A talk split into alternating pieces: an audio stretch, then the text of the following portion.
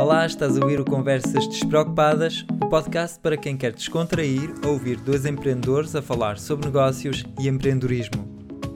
Se já ouviste episódios anteriores e gostaste das ideias e experiências que partilhamos, o melhor que podes fazer para nos ajudar é falar sobre isso aos teus amigos e amigas, claro, e também podes deixar uma crítica, 5 estrelas de preferência, na tua aplicação de podcast. Contamos contigo! O Pedro e eu andamos completamente baralhados com as nossas escolhas de vida.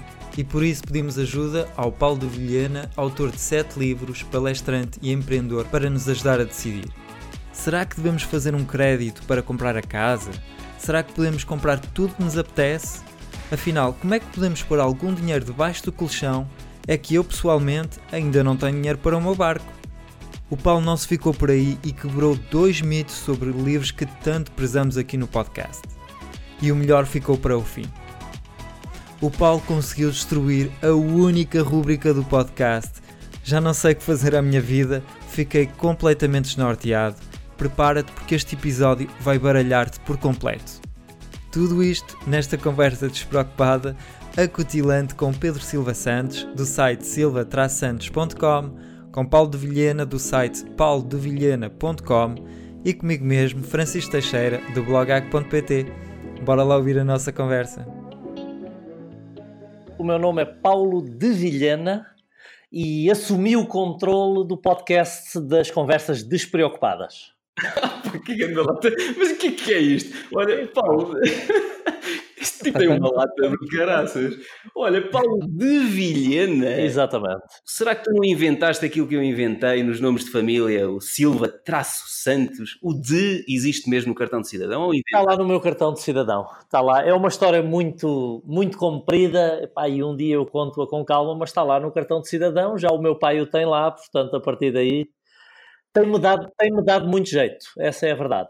Do ponto de vista puramente prático, porque hum, há um galã de novelas no Brasil que tem exatamente o nome Paulo Vilhena. E, e competir nos SEOs, uh, nos motores de busca com este senhor é extremamente difícil, porque ele é mesmo, mesmo galã, beija na boca todos os dias em todas as novelas e há um monte de miúdas no Brasil que querem ver todos os beijos que ele dá. Então é difícil competir. Exato. O de Vilhena tem-me dado muito jeito, porque se vocês procurarem por Paulo de Vilhena, quer no YouTube, quer no Google, apareço eu. Sim. porque se for do Paulo. Vilhena, não tenho a mínima chance. Sim, é, por isso é que eu pensei, bem, ele de certeza, por acaso não tinha reparado aí de fazer essa pesquisa do Paulo Vilhena. É, é, é, porque ainda por cima o fulano é mais famoso e mais bonito do que eu, então não dá chance. então eu enganei-me aqui a preparar a, foi com ele que preparaste? entrevista, porque eu fiz pesquisas, foi, foi, com ele, pai. Eu há 20 anos, há 20 talvez não, mas há, sim, há 20 anos exatamente que recebo mensagens que são para ele, de fãs, portanto podes fazer a entrevista que eu respondo na mesma. Epá, então, é assim, ó Francisco, ou acabamos já com isto, também porque o Paulo entrou mal, portanto, ou acabamos já com, com a conversa aqui. O que é que tu achas, Francisco? Dê-me uma chance também, na pior das hipóteses, vocês apagam isto e não publicam. É, vamos tomar conta aqui do. Então, Paulo, quantas mulheres beijaste na vida? Já queres o galã? Não, o galã é o outro. Epá, se eu responder pelo outro, deve ser mais de 500. Responder por mim não, não quer dizer que infeliz a minha vida é. A sério? Olha, uh, oh Paulo, eu, eu, o Francisco acho que não te conhece, ou pelo menos não segue o teu trabalho há tantos anos como eu. Eu, eu sigo o teu trabalho uh, desde, epá, já não me lembro, 2010 ou 2011. Quando é que esteve o Brad Sugars cá em Portugal, na Exponor? Foi em 2010, epá, não foi? Se eu bem me recordo, terá sido ou 2009 ou 2010. Pois, porque eu criei a minha empresa em 2009 e eu tinha criado a empresa há pouquíssimos meses. Eu fui no, em setembro de 2009 que criei a empresa, ou esteve cá em 2009 eu, ou 10? Eu quase sim. que apostava que era 2009 ainda, mas posso ter aqui alguns meses de delay. Ok. E eu conheci o teu trabalho depois de ouvir o, o, o Brad Sugars falar e começar a ler alguns do, dos livros que ele, que ele tinha. Eu comecei a. Um, Epá, já não sei porque é que cheguei ao teu trabalho, porque comecei a ver que tu apresentavas aquilo que ele falava em inglês e que ainda só estava. Não ia dizer que é provavelmente 2010. Estava aqui a fazer um flashback e é 2010. Porque eu já tinha lançado o livro secreto das vendas. Se eu não estou em erro, eu já tinha lançado o livro secreto das vendas quando ele cá esteve.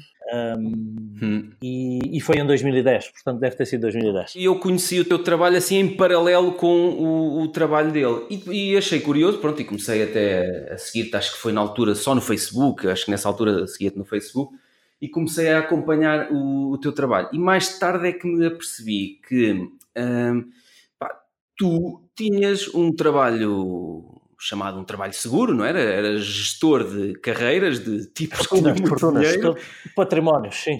E decidiste que, pá, feito totó, decidiste que em vez de trabalhar as 40 horas para outro, ias querer trabalhar 100 horas por semana para ti. Sim, mais ou menos. E decidiste criar o teu próprio negócio, ou seja, tu ganhavas assim tão mal. Eu ganhava muito bem. Quando terminei a minha carreira corporativa, estava no Luxemburgo, que é a maior praça financeira hum. para gestão de fortunas na comunidade europeia, e tinha a minha responsabilidade do mercado ibérico, portanto não é, não é difícil adivinhar que eu ganhava mesmo muito dinheiro, mas sentia que estava a subir uma escada que não estava encostada no muro correto. E, e achei hum. que devia ficar por conta própria, mas em rigor eu desde que me lembro, e não consigo situar isto, mas desde a minha infância muito terra que eu sempre tive claro que havia de ser um, um empreendedor e um empresário. Eu até costumo dizer, e é verdade, não sei, não sei explicar, não sei explicar. Eu sempre achei que ia ser um homem de negócios antes sequer de saber o que era um. um e é muito estranho mesmo, porque os meus pais foram professores a vida toda, trabalharam para o Estado, e aquilo que me ensinaram foi o normal, pá, tira um curso, segue as regras, tem boas notas, faz o que te dizem e tenta ter uma vida e um emprego seguro.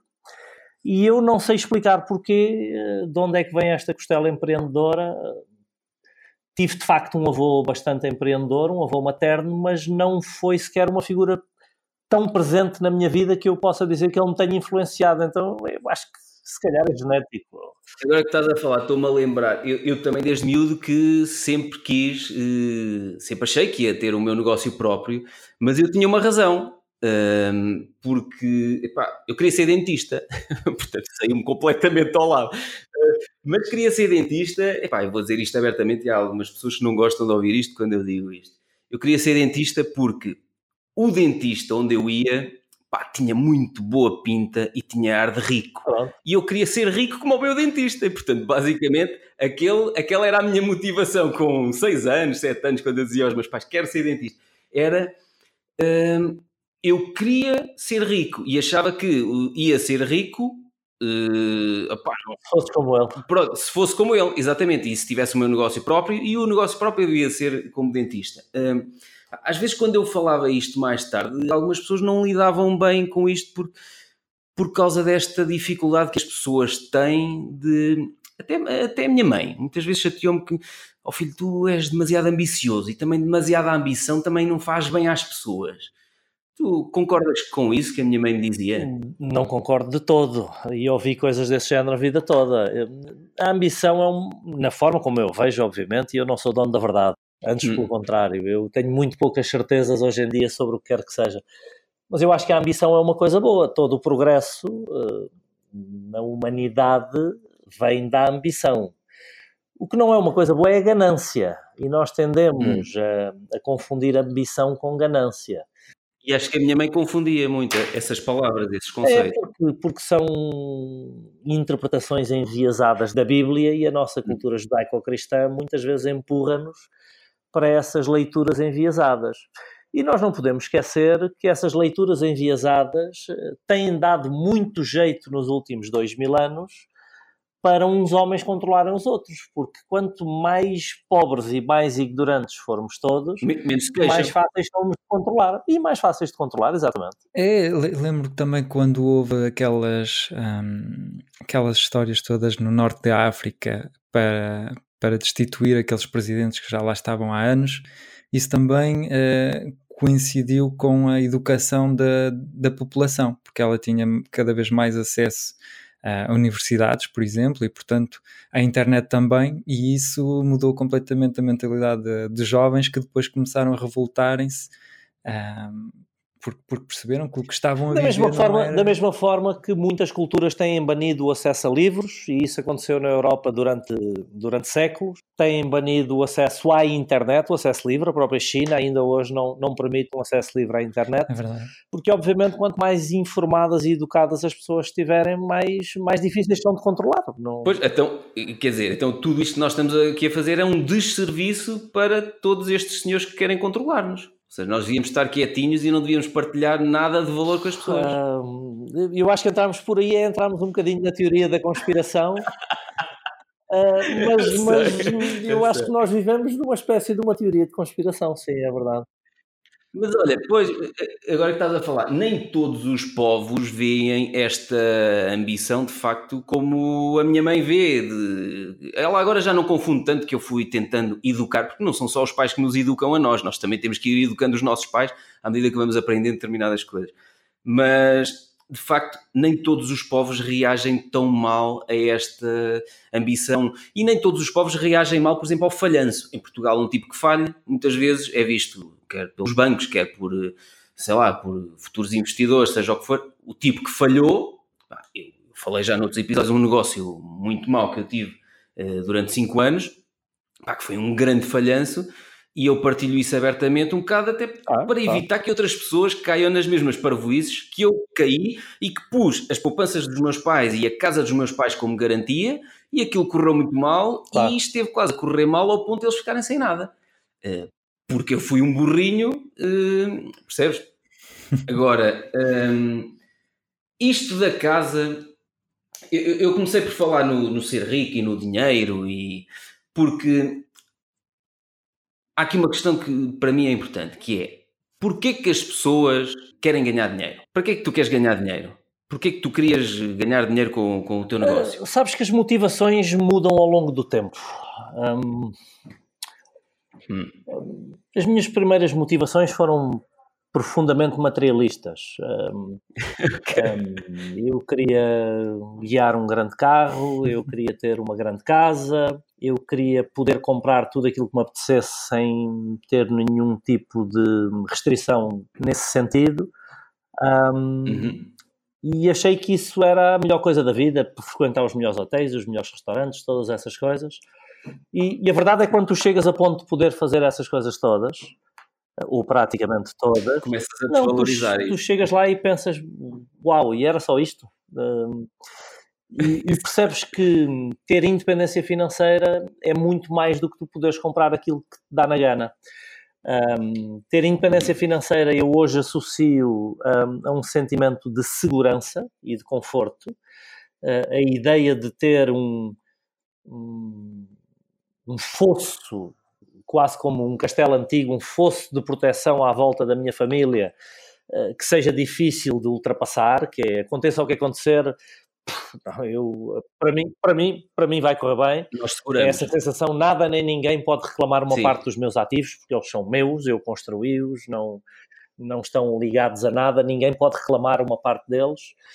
E, e, e a capacidade de fazer escolhas.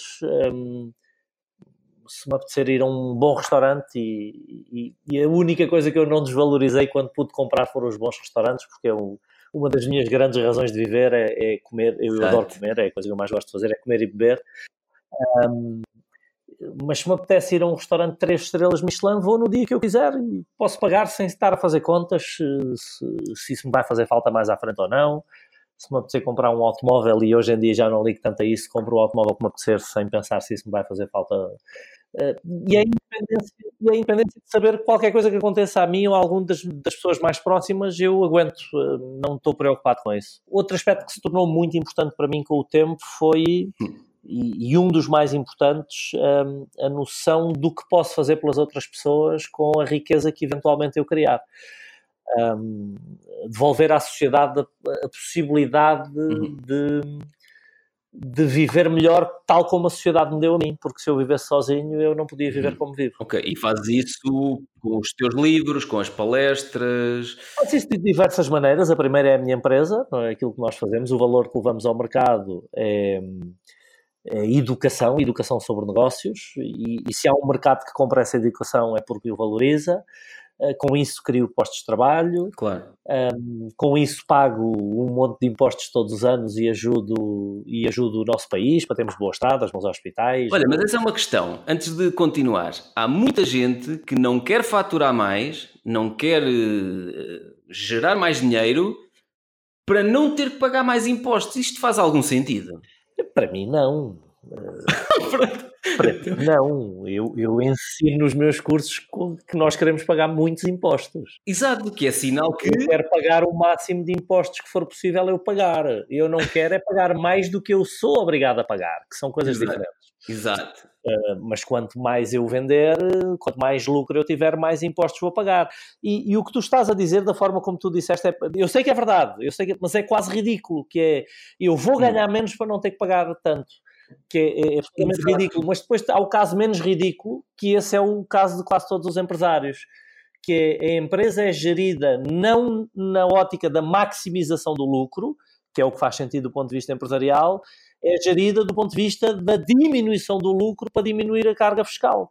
e, e, vemos as decisões mais absurdas tomadas nas empresas todos os anos para não pagar impostos. E no caso dos freelancers, por exemplo, eh, eu conheço, a minha empresa de consultoria ambiental, nós até temos alguns freelancers a trabalhar connosco e às vezes vou falando com alguns deles e se calhar o, o que eu vou falar até vai estar a ouvir este episódio.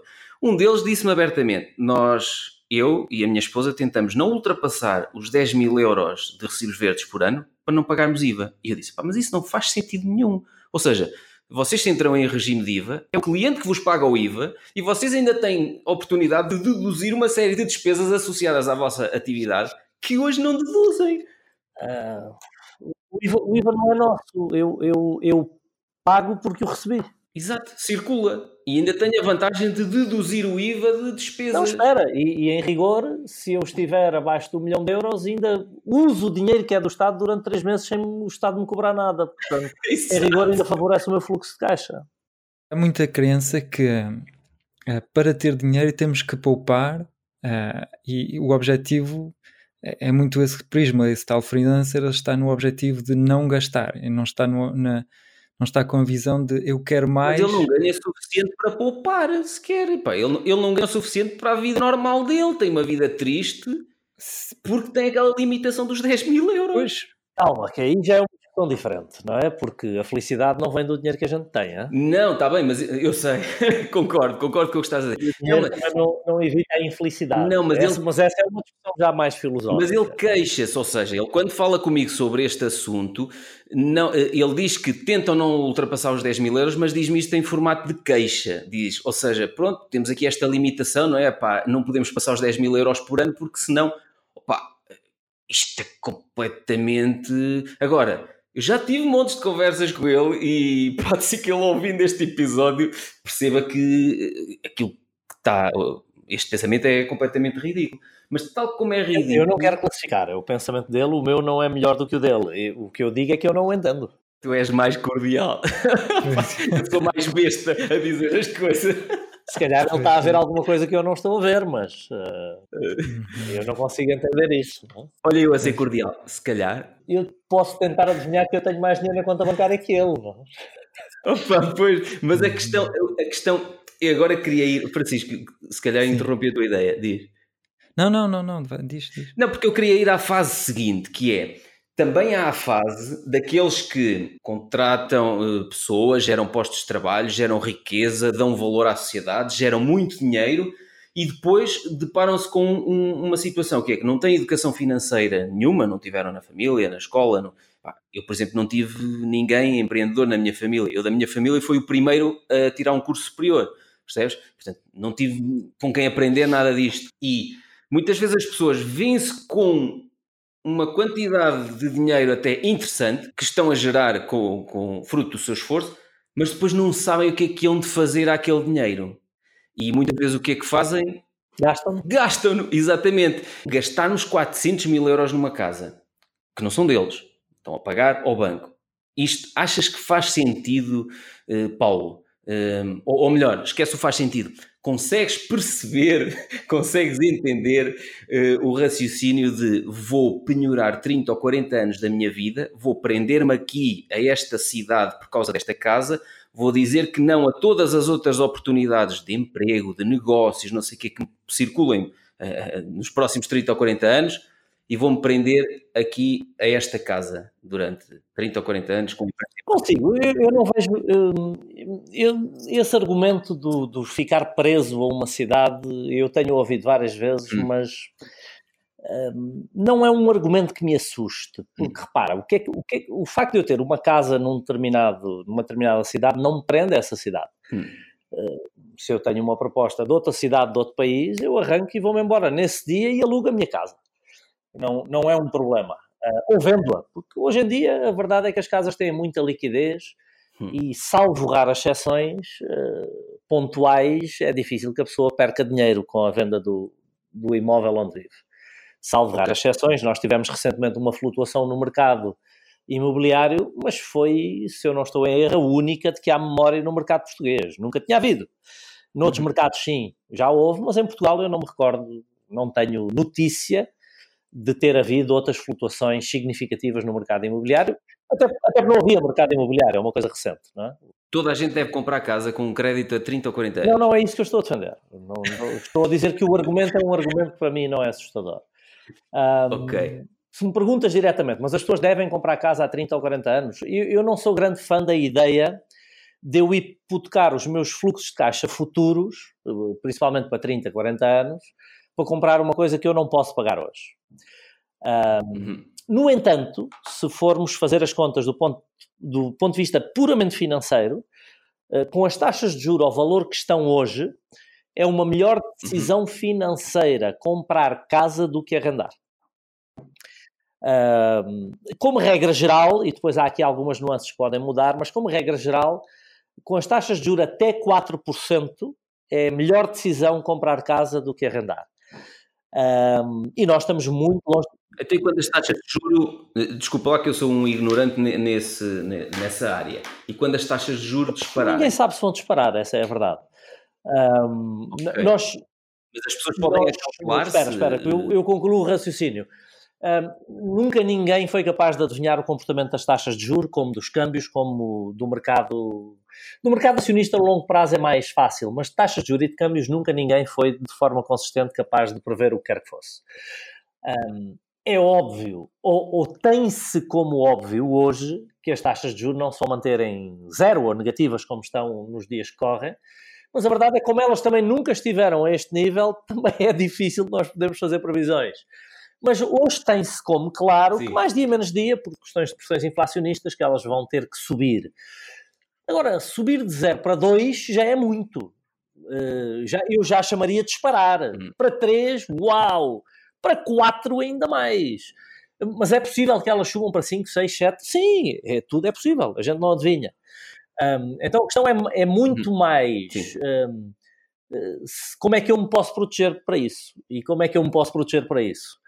Porque a pergunta que tu fizeste para mim é a pergunta crítica: é se isto acontecer, é para qual é o risco para mim? Qual é o downside e, e como é que eu me Exato. protejo se isto acontecer? Eu posso viver com isso ou não? Eu vou aguentar se isso acontecer?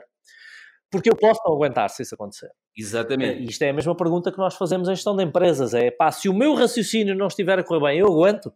E se calhar há pessoas que não aguentam. Aliás, vimos agora entre 2008 e 2013 que houve muita gente a não aguentar, não é? porque não tinham previsto que, que aquilo que aconteceu pudesse acontecer. Então, eu tive um negócio que não aguentou. Exatamente isso. E aconteceu, e aconteceu muita gente. E ainda, ainda hoje há muita gente que está pessoalmente falida por causa disso e que nem sequer tem a noção de que está pessoalmente falida, ou seja, tem mais passivos do que ativos na sua contabilidade pessoal. Mas como é que eu me posso proteger disso? De duas formas, essencialmente. Primeira forma é eu não quando eu compro a minha casa, eu não comprar eh, com 100% de dívida ou, ou com uma porcentagem de dívida muito, muito, muito grande. Portanto, eu usar uma menor porcentagem de dívida.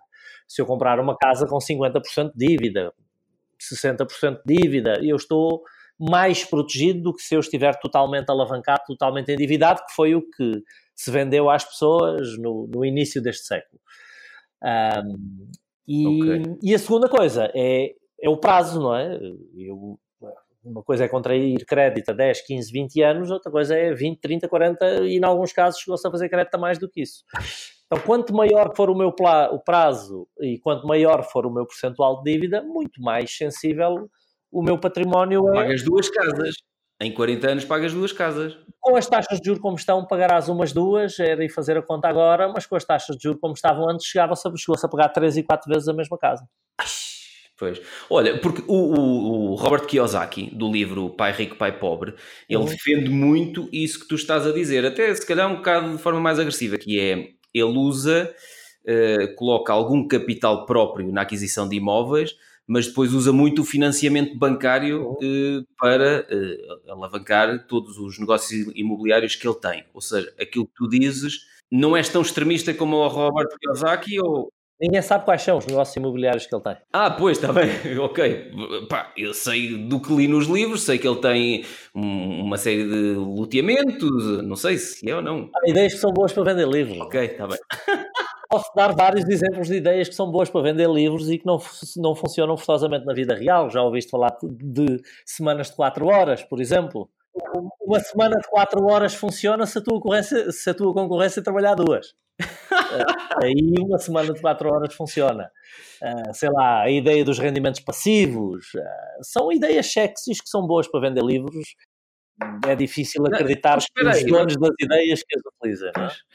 Isso é interessante o que estás a dizer, é que muitas vezes há, há o dilema quando tu tens de, de, criar conteúdos, que é contar a verdade que não faz sonhar ninguém e depois ter poucas pessoas que, que vão assistir ao teu conteúdo, há um pouco esse dilema, ou será que torna as coisas assim mais bonitas, mais engraçadas, com, contando histórias que vendem realmente, tu, tu, tu, tu, que estás nas vendas, como é que fazes para lidar assim com esse, com esse dilema? As pessoas não gostam que se lhes contem a verdade. Pois. Por exemplo, se os políticos nos contassem a verdade, nós não votávamos neles, não é? Pois. Ninguém quer que se lhes conte a verdade, ou pouca gente quer que se lhes conte a verdade. Nós queremos ideias românticas e ideias sexys, isso é que vemos. Pois. Agora, eu acho que há aqui questões éticas hum, importantes. Hum, eh, eu tento ser o mais verdadeiro possível. E quando, quando eu digo tento é porque às vezes nós próprios estamos enganados. Uhum. Dar-vos um exemplo concreto uh, que acaba por não apenas ilustrar o que eu vou dizer, como a, a, o tema e a pergunta que vocês colocaram. Eu, durante muitos anos, recomendei um livro como o principal livro que teve impacto na minha vida e que eu acreditava que podia ter impacto na vida das pessoas, foi o Pense e Fique Rico do Napoleon Hill. Uhum. É um livro muito interessante, eu li-o três vezes, o audiobook ouvi nem sei quantas, há partes que eu sei de cor. É um, dia, é um livro que tem ideias muitíssimo interessantes, só que de repente, fazendo alguma investigação, eu dou comigo a saber mais sobre a história do Napoleon Hill. É verdade, é verdade. E, e, o livro é todo construído, aparentemente, em histórias que ninguém consegue confirmar que são verdadeiras. Não há nenhuma, nenhum indício de que ele algum dia tenha encontrado o Andrew Carnegie. Ele só uhum. contou essa história depois do Andrew Carnegie estar morto. Para não confirmar. Não há nenhum indício, nenhum, nenhum registro, nenhuma foto, nenhuma nota de nenhuma entrevista que ele tenha feito a nenhum dos 500 homens mais bem-sucedidos do mundo com quem ele diz que falou e o fulano foi basicamente considerado um vigarista durante toda a vida dele, que ia circulando de estado em estado, entalando quem podia, ficando a dever dinheiro para todo o mundo, deixando mulher e filhos espalhados em cada um desses estados. Epá, e a partir do momento em que eu conheci essa história e, e, a Fundação Napoleon Hill não a desmente, Sim, é verdade. tenho dificuldade em recomendar o livro, embora o livro seja um livro de ideias interessantes. Um, a história, estávamos a falar do pai rico, pai pobre. Exato. A história não é verdadeira, também é uma história fictícia. Agora é uma boa história, é uma história. Então, mas espera, espera, espera, espera. Vamos aqui. Quero, quero falar sobre isso. Como é que nós soubemos que o, o pai rico, eu tenho, estou a olhar para ali e tenho ali os livros. Uhum. O pai rico do Robert Kiyosaki, que aparece no livro, uh, conhece-te. Sim, conhecemos. Conheço provavelmente eu melhor a ele do que ele a mim. Uh, um, então. O Kit Cunningham, que é um indivíduo absolutamente brilhante, é, eu considero uma das grandes referências da minha vida, uma das pessoas com quem eu mais aprendi até hoje, uh, foi a pessoa que escreveu o curso que o Robert Kiyosaki começou a dar de finanças pessoais. O Robert Kiyosaki estava envolvido num grupo de formadores, e era um formador igual aos outros, que ia andando pelos países anglo-saxónicos ensinando temas relacionados com negócios e ele achou que havia um espaço para finanças pessoais, só que aparentemente ele não sabia nada de finanças pessoais. mas o Kit sabia muito. E então ele pediu ao Kit que lhe desenhasse um curso. Uhum. E o Kit desenhou o curso que o Robert Kiyosaki começou a lecionar, e às tantas o Robert Kiyosaki teve o gênio de imaginar esta história.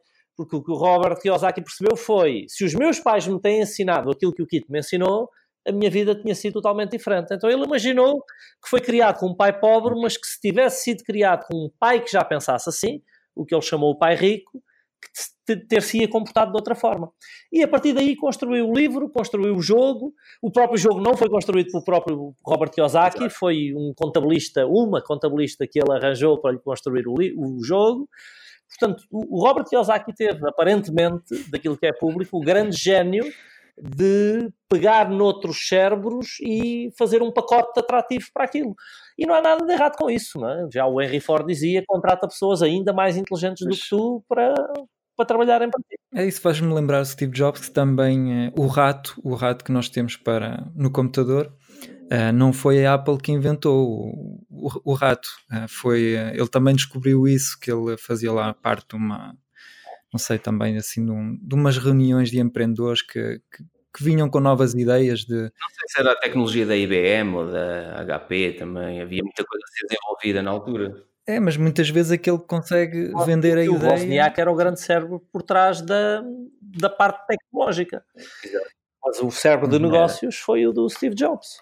Sim, Exato. e toda a gente acaba por conhecer é o Steve Jobs. Sim. Exatamente.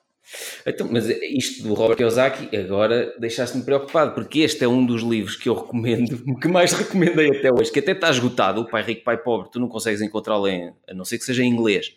Não é. consegues encontrá-lo, não sei se, se, a edição portuguesa foi descontinuada. Eu, daquilo que eu sei, houve duas edições. Uh, houve hum. uma primeira edição que esgotou, e passado, sei lá, 10 anos lançaram uma segunda edição que esgotou também. E isto é um problema hoje da gestão das livrarias as editoras têm dificuldade em fazer reedições dos livros, porque hum. com a quantidade de livros que sai hoje em dia para o mercado todas as semanas, as livrarias privilegiam sempre os livros novos. Então é pois, difícil uma editora ter o entusiasmo de reimprimir uma segunda, uma terceira, uma quarta, uma quinta edição. Hum. Ah, para isso há sempre a solução, é comprar o e-book. Ah, eu, eu tenho outra. Comprei o mapa da independência financeira que escrevi eu, esse há sempre. Ora, exatamente. E não só ensina tudo o que o Robert Kiyosaki ensina, como ensina coisas que ele não ensina. Queres falar um bocadinho? Eu, eu queria te perguntar, antes de mais, se calhar esta pergunta é, eh, pode ser incómoda, muita gente não gosta de responder, mas pronto, eu disse que era uma besta a fazer perguntas, portanto, olha.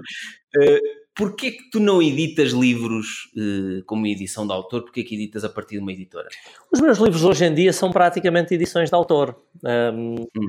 o, o, símbolo que os livros têm, que hoje em dia é sabedoria alternativa, é a empresa que trata da impressão, da revisão e da parte, uh, da parte gráfica. Porque eu, ah, tu controlas eu, distribuição? Eu controlo tudo. Sou eu controlo ah, ok. Ok, ok, ok. Pronto, porque essa era uma questão que eu não percebia, porque assim, epá, eu ainda só tenho um livro, estou a acabar de escrever outro até o final deste ano, mas fiz com edição de autor. A minha namorada lançou um romance, lançou com edição de autor. Temos o controle das coisas, conseguimos lidar diretamente com os leitores, que é uma coisa que eu gosto e os leitores também gostam. Consegui perceber que eh, eh, em Portugal, por exemplo, o mercado é muito fácil e não interessa estar em todas as livrarias. Portanto, Tive, tivemos um distribuidor que em seis meses vendeu seis livros, portanto, seis livros é uma coisa assustadora. Se calhar um bocadinho por isso, que é pouca gente me conhece e, portanto, também vendo muito menos do que vendem os autores conhecidos. Mas a questão é que eu apercebi-me que, um bocado aquela regra dos 80-20, eu apercebi-me que não era preciso estar nas livrarias todas, era preciso estar naquelas que mais vendem. E as que mais vendem, por exemplo, a FNAC, a UC, a Amazon e o meu site próprio. Ou seja, eu questionei muitas vezes, epá, e obrigado por teres respondido, uh, e Francisco, havíamos de perguntar isto a outras pessoas que tenham editado livros também. Como é que pessoas que falam sobre vendas, sobre isto e como é que se faz, não sei o quê, depois entregam toda, uh, toda aquela coisa que sabem fazer, entregam a outros? É, mas eu também consigo responder a isso. Porque eu, eu, fiz isso no Brasil, por exemplo, o meu livro em português no Brasil. Exatamente, até porque eu o fiz também no início. Um, Sim. Por muitos livros que a gente venda, e, e, em Portugal não há tanta gente que venda mais livros do que eu, um, uhum. o, o retorno financeiro de vender os livros é sempre muitíssimo reduzido. Claro. Eu não consigo sustentar a minha família provavelmente um mês com, com, com, com os royalties dos livros que vou receber. E é ótimo estás a dizer isso porque a maior parte das pessoas não diz isso. Porque as Mas é pessoas verdade, acham que. é verdade, é pá, nós, nós teremos, vou dizer meia dúzia de uma forma grosseira, mas meia dúzia de autores em Portugal que podem dizer que são ricos por causa dos livros. Uh, temos um Uhum. o Zé Rodrigues dos Santos, temos uma Margarida Rebelo. Pinto, uh, o Miguel Sousa Tavares lançou menos livros, mas os que vendeu foram mega best-sellers, estamos a falar das 200 mil unidades por aí. Uh, E depois temos ali outros uh, vários que vendem 50, 60, 70 mil de, de cada edição daquilo que fazem, mas que são essencialmente escritores de romances. Uh, Para livros de negócios não há nenhum histórico sequer parecido com esse. Então não- nós não ganhamos dinheiro de vender livros. O tempo que eu dedico, um, ou que eu precisaria dedicar para negociar com as livrarias, para garantir que o livro está exposto, para garantir que está exposto de capa, porque se tiver de lombada não vende, Não. para comprar uma montra se eu quiser ter uma montra, etc, etc, etc, vai-me trazer um retorno muitíssimo limitado. Eh, por- Porquê é que eu escrevo livros? Eh, Eu escrevo livros essencialmente pela reputação que os livros me dão. Eh, Porque eu ganho dinheiro depois é com palestras, não é? É, Exato. é, é vendendo a reputação que os livros me dão. Então a mim não me Uhum. choca nada se eu tiver uma editora que faça um ótimo trabalho de promoção, mesmo eu ganhando menos, pá, não me incomoda nada, porque eu quero é que o livro chegue ao máximo de pessoas possível. Porque é isso que depois me vai dar a Uhum. reputação que faz com que as pessoas queiram procurar o meu website, fazer cursos comigo, contratar-me para dar uma palestra, contratar a nossa equipa de consultores para intervir dentro das empresas. Portanto, o ganho do livro é essencialmente indireto e isto qualquer autor de negócios no mundo, mesmo aqueles que vendem milhões, vos dizem. Porque mesmo o fulano que vende um milhão de livros, epá, e não há assim muitos casos, mas, mas temos um ou outro, esse fulano ganhou muito dinheiro a vender os livros, mas ganhou muito mais a dar palestras sobre os livros. Portanto, é por aí, Exato. não é? Exatamente. Olha, eu tenho algumas perguntas a propósito da escrita. Tu escreves todos os dias e eh, quando escreves os livros, como é que, como é que te organizas? Estás sempre a escrever? É, Eu tenho duas respostas. Tenho duas respostas. Eh, A primeira é para os meus dois primeiros livros, porque os meus dois primeiros livros fui eu que os escrevi.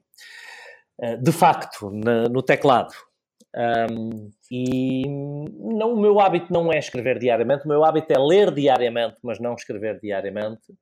Ahm, eu, quando decidi escrever os livros, dediquei-me a escrever todos os dias. E levei para um seis meses e para outro três meses a escrever, mas a trabalhar com algum nível de intensidade nos livros.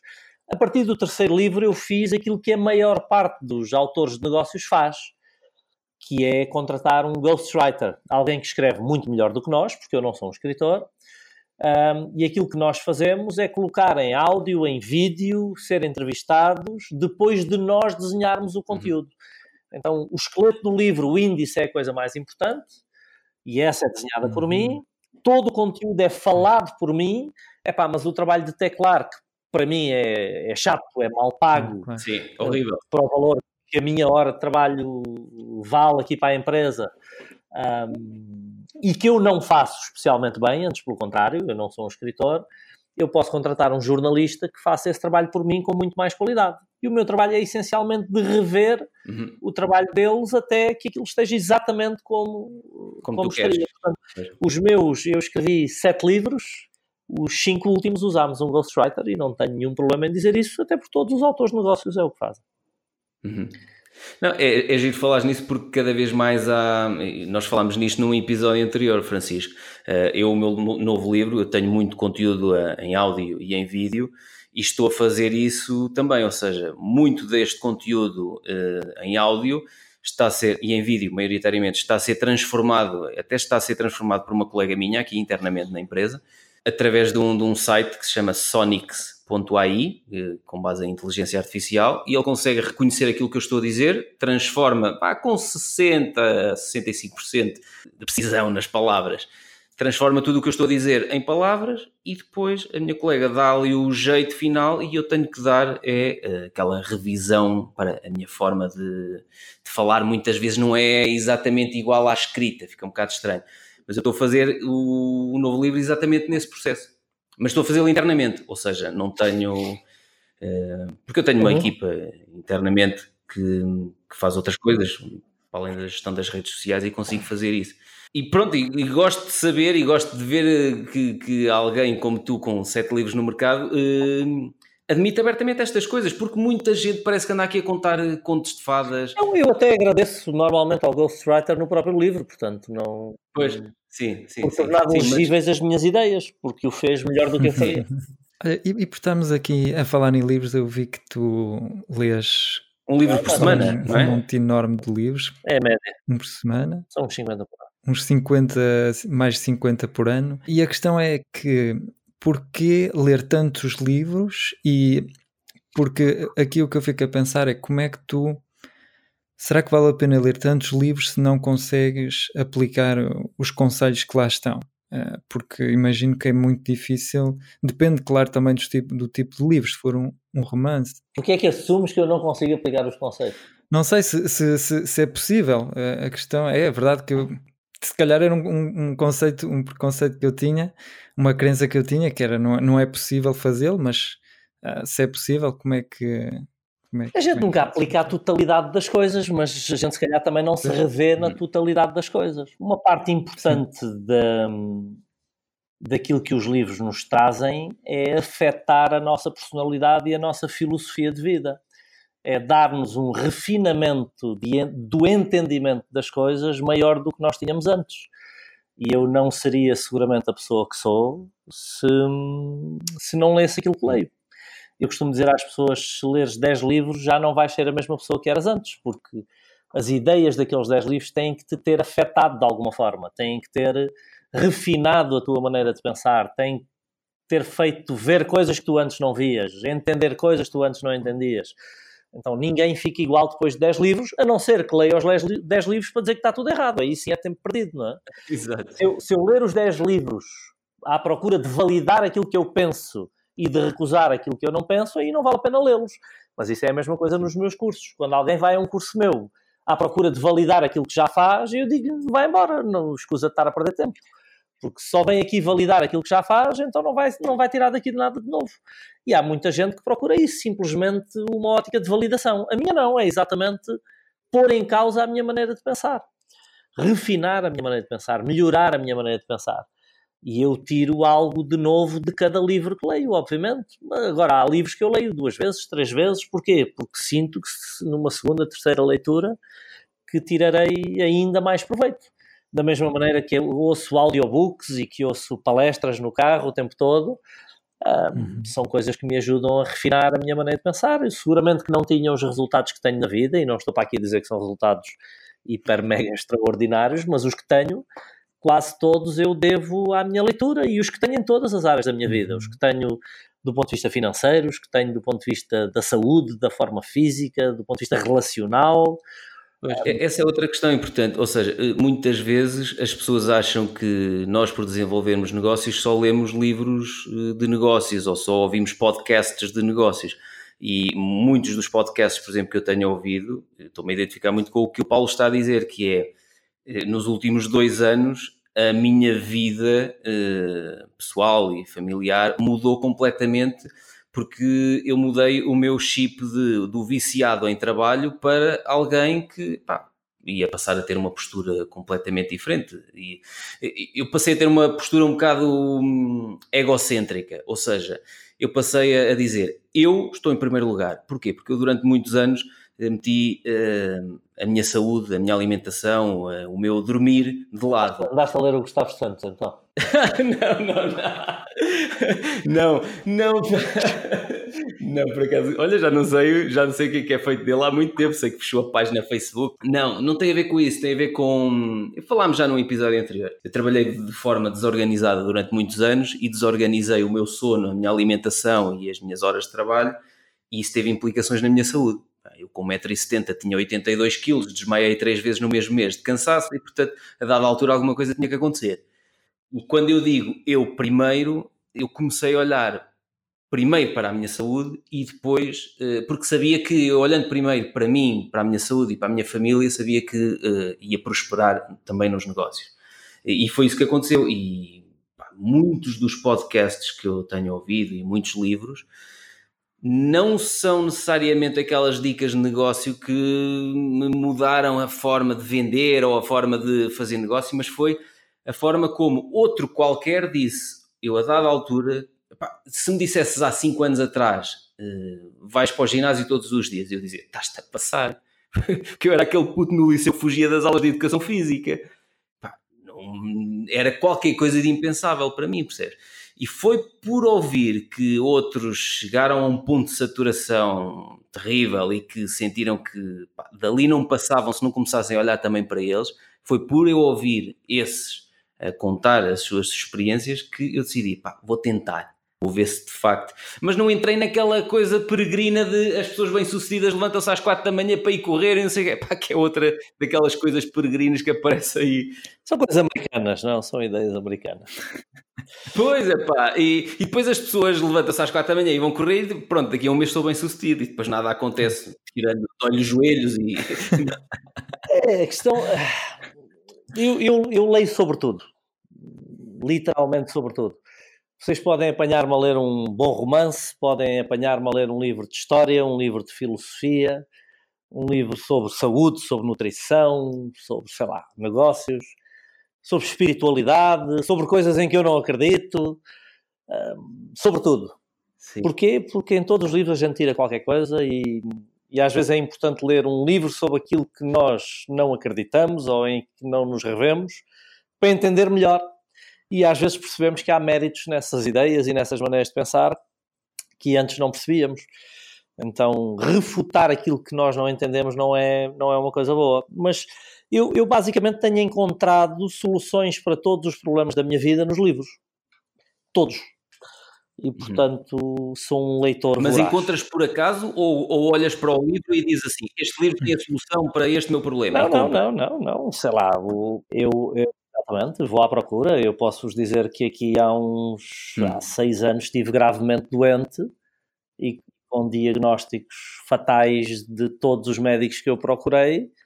E eu fui à procura de livros e livros e livros e livros e livros e resolvi uma situação que toda a gente me disse, nove diagnósticos que não Foi. era resolúvel. Um, e pronto, e estou impecável hoje, nem me lembro que, que passei por isso. Lembras, lembras, senão não estavas a contar. Segundo os médicos, não seria ultrapassável, não há nenhum caso, nem na internet, de alguém que tenha ultrapassado o que eu ultrapassei. E eu fui à procura nos livros. Uh, portanto, tenho encontrado soluções para tudo. Quando, quando tenho um problema, vou à procura de livros que me ajudam. Nos livros. Portanto, Francisco, afinal, o Paulo tem capacidade para aplicar tudo aquilo que lê. Tudo não, ninguém aplica tudo, não, porque a gente nem entende tudo. Mas, mas, acreditar que, sim, pá, sim, passamos sim. por um livro que ele não nos afeta, acho que é ingenuidade. o livro tem que nos afetar, não é? Se não estiver a uhum. afetar, eu nem sequer consigo acabar de ler. É? Olha, então, voltando aqui às casas, eu, eu quero lançar esta discussão. eu imagino que se calhar depois vamos ser enxovalhados com, com comentários pá, sabes que isto é um tema que divide muitas pessoas, não é? Principalmente pessoas que nem sequer entendem o que estão a discutir, mas que têm que validar aquilo que fizeram. exatamente. Ora, exatamente. Então, todos devem comprar a casa própria. Quem comprou diz que sim. Não, eu acho, eu acho que nem todos têm que comprar, acho que é uma escolha de cada um de nós. Uhum. Uh, e todas as escolhas são legítimas, há escolhas que são mais racionais do que outras. Porque a minha mãe, eu lembro-me, eu, sei lá, eu criei a minha primeira empresa com, com 31 anos, portanto foi há 10 anos atrás. E lembro-me, eu tinha 32 ou 33 e ela dizia: Tu pareces um pelintra. Pá, nem pareces. Imagina, eu na altura tinha 33 anos, disse, como é que com 33 anos já tens uma empresa, já tinha duas na altura, já tinha a segunda, depois foi um falhante.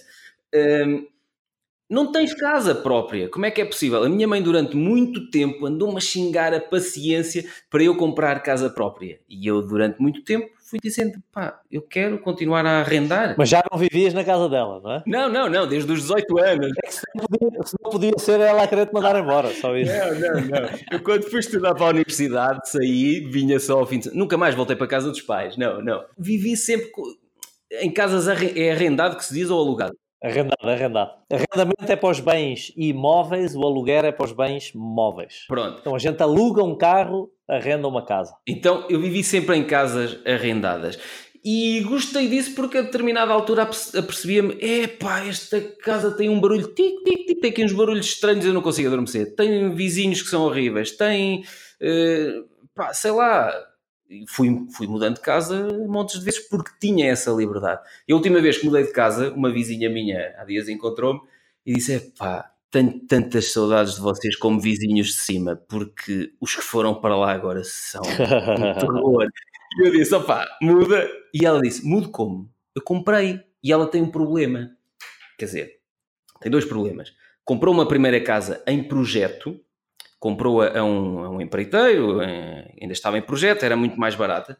Foi burlada, pá, o, o, o empreiteiro desapareceu e, portanto, aquilo ficou ali num processo muito estranho e ela ficou a pagar aquilo e fez um crédito para esta casa onde ela vive atualmente. Portanto, ela tem uma situação duplamente difícil, que é não tem só a situação de comprei esta casa, é que comprei outra em projeto e também estou a pagá-la. Portanto, são dois créditos.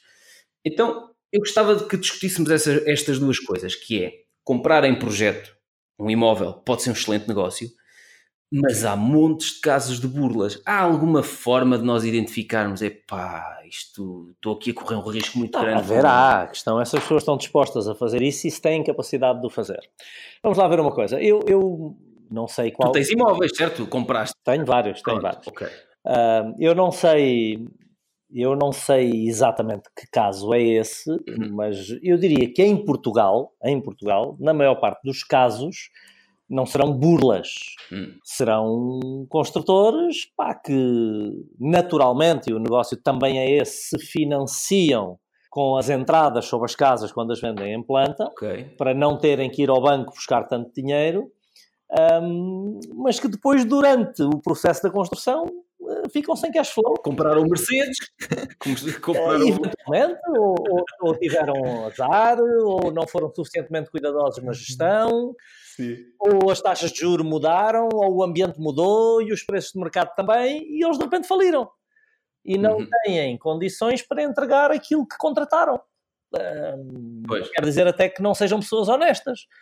Okay. Um, ou que tivessem alguma má intenção, mas foram apanhados numa situação pá, e muitas vezes depois reagem mal a essas situações, até com vergonha, com tudo, metem-se no avião e arrancam para o outro lado do mundo, sei lá, não sei o que é que terá acontecido nesse caso. Qual é a forma que nós temos de nos proteger disso? A forma que nós temos de nos proteger disso é ter o cuidado de analisar a outra parte negocial. É? Se eu vou comprar uma casa a uma empresa, eu posso ir pedir informações sobre essa empresa. As informações são públicas, posso ir analisar a contabilidade, posso pedir referências bancárias, posso fazer tudo isso sobre essa empresa. Uh, agora, não é o que normalmente as pessoas fazem, não é? Uh, portanto, comprar em planta tem um lado bom, tem outro lado menos bom, até porque a gente está a pagar hoje uma coisa que só vai receber, às vezes, daqui a um ano ou dois. Portanto, isso do ponto de vista do nosso próprio cash flow não é a melhor decisão. E muitas vezes acenam-nos com um preço um bocadinho mais baixo, que nem sempre é assim tão mais baixo. Às vezes estamos a comprar exatamente ao preço do mercado, mas na esperança que daqui para um ano ainda valha mais. Exato. Um, eu acho que a dinâmica é mais ou menos essa. Um, em relação a comprar casa ou não, epá, eu não posso dizer que é uma má decisão, uma boa decisão. Do ponto de vista puramente financeiro, como eu disse há pouco, hoje em dia, com as taxas de juros como estão, um, é, é, é, uma, é uma boa decisão financeira, porque sai mais barato do que arrendar. Comprar com capitais próprios, uhum. epá, depende muito da alternativa, é o custo de oportunidade, os 400 mil euros, e só usando o valor que tu usaste há pouco que eu coloco nesta casa, o que é que eu poderia fazer com eles? se fossem meus, não é? se não fosse dívida, e provavelmente eu uhum. conseguiria investi-los no mercado ou imobiliário ou acionista ou mobiliário um, a uma rentabilidade de provavelmente 10% ao ano, enquanto o meu imóvel dificilmente se valorizará a esse ritmo. Então é sempre comparação, é o custo de oportunidade. Uhum. Pôr o dinheiro aqui é deixar de o colocar noutro sítio. O que é que é melhor para mim? Um, porque a, a, nossa casa, do ponto de vista das finanças pessoais, um, nós temos a tal educação, que é a segurança, e é, é uma segurança, é a gente saber isto é meu, nisto ninguém toca. Se tiver paga, se tiver paga, se tiver dívida. Exato. Olha, e mesmo, e deixa-me ser advogado do diabo. E se estiver paga e decidirem que vão construir ali o novo aeroporto internacional, não sei quê, és expropriado por um uma coisa, é, pá, um não valor sei ridículo. se isso é uma coisa provável, não é? Não, não, Não? não sei. Com as concessões rodoviárias que tivemos no país, aconteceram expropriações. Tive um amigo, por exemplo, que os pais dele tinham uma casa com um jardim gigante, um quintal gigante, e por causa de uma estrada foram expropriados por um jardim quase todo. Expropriar o quê? Uma parte do quintal? Sim, quase tudo, quase tudo. Epá, e, e por um valor horrível. E era deles. Ou seja, será que. E eles negociaram isso? Epá, depois negociaram, mas é assim. Levaram para tribunal? Pá, não sei. É a minha avó também tinha um terreno onde passou a autoestrada vai para o Algarve e atravessou e partiu o terreno a meio, Uhum. um, incluindo uh, questões práticas da vida agrícola, como sistemas de regra, etc., de rega, passagem do gado, ficaram Sim. absolutamente comprometidas. Um, mas ela bateu-se bateu-se pela, pela situação até receber uma compensação que ela achasse razoavelmente justa. Justa. Então o Estado também não pode Ok. sair aí a expropriar as coisas sem mais nem menos. Eh, E depois há os PDMs, não é? Há os, uh, os planos que nós podemos, podemos consultar para ver se é, se é provável ou não que aconteça. Sabes que eu acho que a vida é muito uma gestão Uhum. de probabilidades, não é? A gente nunca sabe o que vai acontecer e tudo pode acontecer. Mas o que é que é provável o que é que não é provável, não é? Se eu conseguir colocar-me em zonas de uma maior probabilidade, eh, talvez eu tenha uma possibilidade maior que as coisas me corram bem. Se eu me colocar em zonas de maior risco ou de uma menor probabilidade da coisa me correr bem, tenho que lidar com esse risco. Então, mas tu preferes, tu preferes investir em imóveis para viveres lá ou para. Isso não é investimento, então, nesse caso não é investimento. Para eu viver não é um investimento, é uma Não necessidade. é um investimento, não é? Porque isso é, só sai dinheiro do bolso. É uma necessidade e um luxo porque é um mau ativo, é um ativo que me tira dinheiro do bolso. Voltamos ao pai rico, pai pobre. Mas no meu carro também é, não é? Pois é. O meu carro também é um ativo que é um mau ativo. Aliás, enquanto a minha casa ainda se valoriza, Uhum. o meu carro só se desvaloriza. Não, é, o- é das compras mais estúpidas que pode haver, um automóvel. Exatamente. Mas eu, por exemplo, no- nos carros, eu também defendo os renting. Mas não, não, não é melhor, é igual. É, sim, mas eh, acaba por ser. O, Continua-te a tirar dinheiro do bolso todos os meses. Não, não é. Não é. Pois, acaba- mas, mas acaba por, eh, pá, a determinada altura, eh, acaba por nunca é meu, as manutenções não são minhas, se tiver um problema crónico, não é Tu meu. achas, tu achas que esse custo não passa para eles? Não, não, eles não te passam? É óbvio que tu passam, sai-te mais caro e o facto de nunca ser teu ainda é uma coisa pior. Porque te obriga a viver em permanente, a lidares permanentemente com a renda. Uma renovação do custo. com a renda, neste caso, com o aluguer. Ah, quando compras um carro, pelo menos que o compres a pronto, pá, não paga juros e, epá, e tens um ativo, tens um ativo que se desvaloriza assim, eh, mas que te reduz o cash flow que sai, que sai da tua conta e estás a comprar uma coisa que está paga. Está pago. É meu. É, cada vez menos, mas está pago. Se calhar estou a falar porque eu tive uma experiência má, por exemplo, com uma pick-up que, que comprei, epá, e aquilo gastei tanto, tanto, tanto no mecânico com aquilo durante, sei lá, 4 ou 5 anos, até ao dia em que decidi, pá, acabou, tenho que deixar de cavar e, e tenho que vender isto. Pronto. Qual é a marca? A- A marca é muito boa, era uma Isuzu, ou seja, que, que era um motor de guerra. Era japonês, Ele é? está-se a rir, sim. Acho que seja Ah, não, é isso. Não, nós tendemos a confiar na tecnologia japonesa, mas às vezes temos galo. Como há pessoas que me dizem comprar um Fiat e nunca tiveram um problema. Olha, tenho um Fiat que comprei há muitos anos, um Fiat Stilo, É? um 1900, 424 mil quilómetros. Então é para tu veres que és uma aberração estatística no que, no que concerne aos automóveis. Compras um japonês e está sempre na oficina e compras um Fiat Uau. E É- resiste a tudo. É verdade. Porque sabes, sabes o que é que quer dizer Fiat, não é? O que é que quer dizer? Fui iludido, agora é tarde. Olha, sim, não, mas eu, eu gosto de lançar estas perguntas para discussão porque eu tenho a minha opinião, as pessoas têm a sua opinião, e- mas muitas vezes hum, é neste choque. Pá, não estou a querer que provem a, a minha opinião, não estás a querer que ninguém prove a tua opinião, mas é importante este choque de ideias. E muitas vezes as pessoas não, sei lá, não se arriscam a falar sobre estes temas. É, para já, para já porque nós temos uma má relação com o dinheiro. Não é? A nossa cultura judaico-cristã eh, cria-nos uma má relação com o dinheiro, uma má relação com a riqueza. Dinheiro é a pior coisa que existe neste mundo. É, e não é bonito discutir dinheiro, nós achamos que é, um, que é uma coisa negativa discutir dinheiro. E depois, como nós temos uma série de enviesamentos na nossa cabeça, nós em rigor não queremos discutir sobre dinheiro, nós só queremos que alguém valide que aquilo que nós fizemos está bem feito.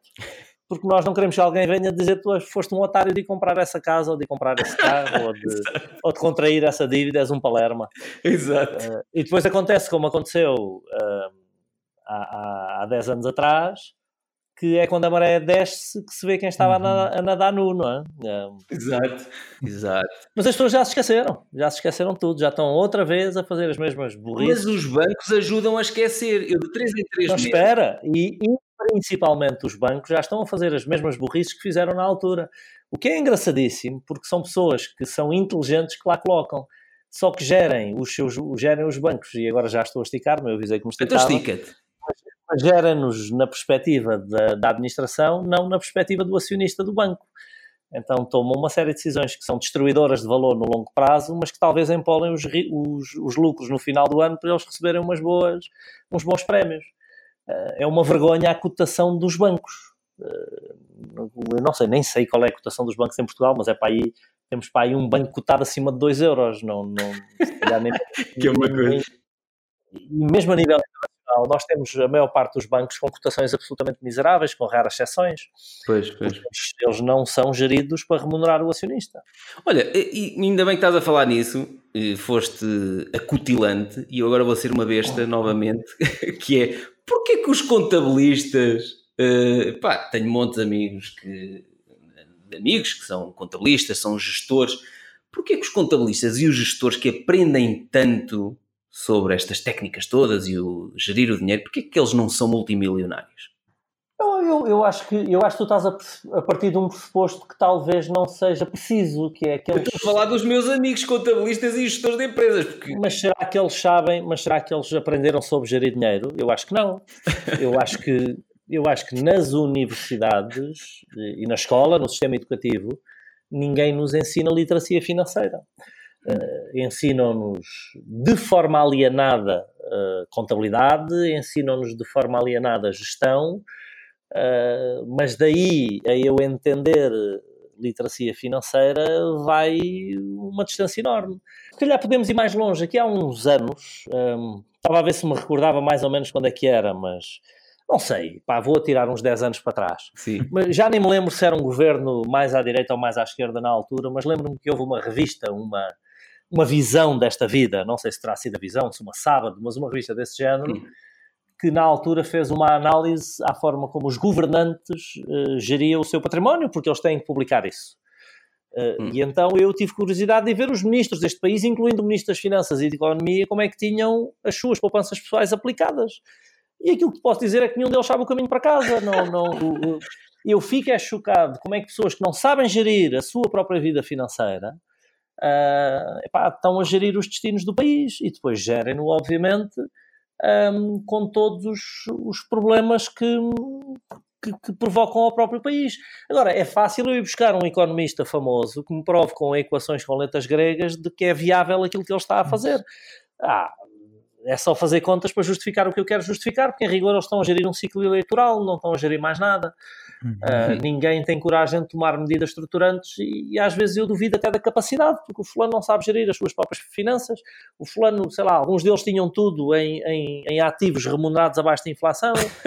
Outros tinham ações de, pá, de empresas que não passam pela cabeça de ninguém, que nunca se iam valorizar na vida. Outros tinham patrimónios perfeitamente desarticulados e perfeitamente desequilibrados em relação uns aos outros. Ah, é, para mim preocupa-me isso, não é? E depois, uhum. quando. Bom, e depois há afirmações, e eu não quero particularizar, porque há sempre pessoas das, das várias cores a escutarem-nos, e eu não quero entrar em polémicas desse género, mas nós ouvimos às vezes afirmações a alguns governantes que são de bradar aos céus, não é? Pois. Exatamente sobre a forma como se trata a dívida, a forma como se trata os ativos, e Uhum. Uh, são, são coisas que, não, que, que, eu tenho dificuldade em entender, mas se calhar sou eu que estou errado. Não, não... o Francisco está-se a passar, repara, ele tem ali coisas para dizer. Diz Francisco. Não, mas é engraçado, porque já, já, já, já refleti um pouco sobre, sobre essa questão e é. Eu acho engraçado que se tu fores para qualquer posto de trabalho, tens que mostrar o teu currículo e ter mostrar que tens competências bem definidas, mas quando se trata para ser ministro ou presidente da República ou qualquer coisa assim, aí tanto faz, uh, basta só teres os teus votos. E, o Francisco vai aparecer com questão... formigas na boca depois deste episódio. Não, mas o, o, que me disseram foi que hum, ah, seria um pouco antidemocrático não, não poder ser eleito qualquer um, portanto tens que ter mesmo provas das tuas competências, não é? Se queres ser uh, ministro das finanças, tens que mostrar que és realmente competente a esse, competente a esse nível, não basta teres os votos, não é? Mas vamos é, uma coisa, se tu fores muito é bom, que... muito bom, muito bom nisso, nesse tema, uhum. quanto é que tu ganharias se trabalhasses para uma empresa? Ah, pois, isso, isso também é verdade. Isso é, é verdade que é muito mais rentável para ti trabalhar no privado do que. Se o fulano for fora de série, talvez ganhe 15, 20, 30 mil euros por mês numa empresa, talvez mais. Exato. Ele vai para ali trabalhar por 3 mil euros porquê? Pois. Mas depois uma coisa que eu acho estranhíssima é que nenhum deles leva um estilo de vida de 3 mil euros nem enquanto, nem enquanto lá está, nem enquanto sai de lá. Mas essa é outra discussão que nos leva muito mais longe. Não, mas essa discussão tive eu há dias com um amigo meu que ele decidiu fazer as contas de quanto é que estava a gastar por mês e disse: pá, eu estou a gastar epá, uma barbaridade por mês, já, já não sei o que é que era. E, e eu dizia-lhe: pá, mas eu olho para ti e, e conheço-te e não me parece que tu tenhas um estilo de vida é? que uhum. justifique esse gasto todo. E não são só os políticos, a maior parte das pessoas vive muito acima da, da, da, daquilo que ganha, da, das suas capacidades. Acho que não era, não era aí que eu estava a tentar chegar. Porque, uma coisa, eu, vamos bater naquela história de, de 3 em 3 meses eu recebo das minhas gestoras de conta, recebo um telefonema, ainda há dias me ligou, e pai, vou dizer, eu gosto muito dela, a Maria, do, do, Banco, do Banco Inter, ligou-me, olá, senhor Pedro, e eu, olá Maria, o que é que vai fazer? Vai-me emprestar dinheiro? É, sempre, de 3 em 3 meses, elas lá têm o alarmezinho, pá, pronto, são estratégias, não é? Pelo menos eh, vão avisando e vão tentando. E eu já gozo com aquilo que é, eu tenho lá sempre crédito aprovado. E eu lembro-me há 10 anos, quando foi para conseguir 25 mil euros para criar a minha primeira empresa, foi um filme do caraças que emprestaram-me 25 mil euros fracionado em 10, em 10 meses, 2.500 euros por mês. Pronto, mas assim também me obrigaram a ser eh, disciplinado, não é? E não, e não estourar logo os 25 mil euros. Mas a facilidade com que, se tu tiveres algum dinheiro, e não é preciso teres muito, tens acesso a muito mais dinheiro. Esta facilidade é que se calhar pode estar. É assim, é preciso ter dinheiro, basta, basta teres um rendimento, um bom rendimento. E a partir daí. O banco só quer apanhar uma parte desse teu rendimento. Exatamente. Mas isso é qualquer coisa. Ainda há dias. Por o número de anos que eles conseguirem. Portanto, se for 40 anos, é 40. Se eles puderem hum, apanhar uma parte do teu salário durante 40 anos, eles vão apanhá-lo. E essa é que é a estratégia. Claro. É vender a alma ao demónio. O que é que o demónio faz? Dá-te uma coisa que tu não podes ter uhum. e tu dizes, pá, mas como é que eu pago isto? Isto custa 400 mil euros e eu não tenho um tostão. Ah, não te preocupes, assina aqui. Pois. E, e aquilo que os bancos chamam uma hipoteca, ou um aval, ou um penhor, uh, não é mais do que aquilo que a Bíblia chamou o pacto com o demónio que a gente assina com sangue, não é? Sim. A partir daí o banco é dono da tua alma por 40 anos. E se puderem apanhar um cartão de crédito pelo meio e emprestarem dinheiro de crédito ao consumo e etc, etc, etc. As férias, um carro novo. Porque são as maiores margens que um banco tem. É Vem do dinheiro que emprestam, nomeadamente do que não... O crédito à habitação é para te apanharem por muitos anos. Uhum. A partir desse momento tu és deles. E é a oportunidade que eles têm para te vender tudo o resto. Sim. Porque onde eles te vão entalar a sério é no crédito ao consumo, é nos cartões de crédito, é agora nas despesas de manutenção da conta, nas despesas para tudo e mais alguma coisa, até para estar vivo, já te cobram. Não? Acho que é muito engraçado falar nisso, porque quando me ligam do banco, eu eh, da última vez estava no ginásio e até gozei. Eu, oh Maria, então está-me a ligar, vai-me oferecer dinheiro, não é? Um, oferecer não, vai-me emprestar dinheiro, mas um, já me esqueci o que é que ia dizer. Estou a ficar com, com demência, com amnésia. Um, ah, um, um, a maior parte das vezes o que eu dizia, quando dizia, ah, tem aqui não sei quanto aprovado para o que quiser, tatatá. Tá, tá. E eu dizia-lhes, não preciso. E houve uma história de conta que uma altura me disse assim, nunca tive um cliente que me dissesse, não preciso.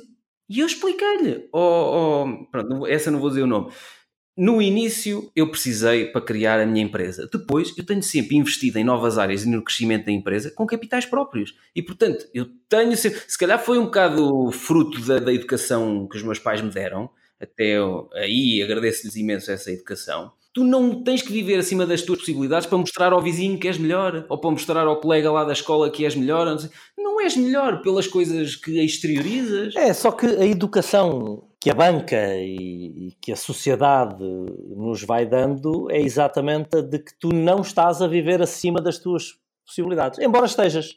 Mas aquilo que dizem não, é que este, o teu nível de vida não é de acordo com as tuas possibilidades de ativos, é de acordo com o crédito que tu podes contrair. Então, se tu podes pagar o crédito, não estás acima das tuas possibilidades. Okay. Eu acho que é um mau raciocínio, porque em rigor estás a comprometer o teu futuro para pagares hoje, uhum. para teres hoje aquilo que tu não podes comprar em rigor.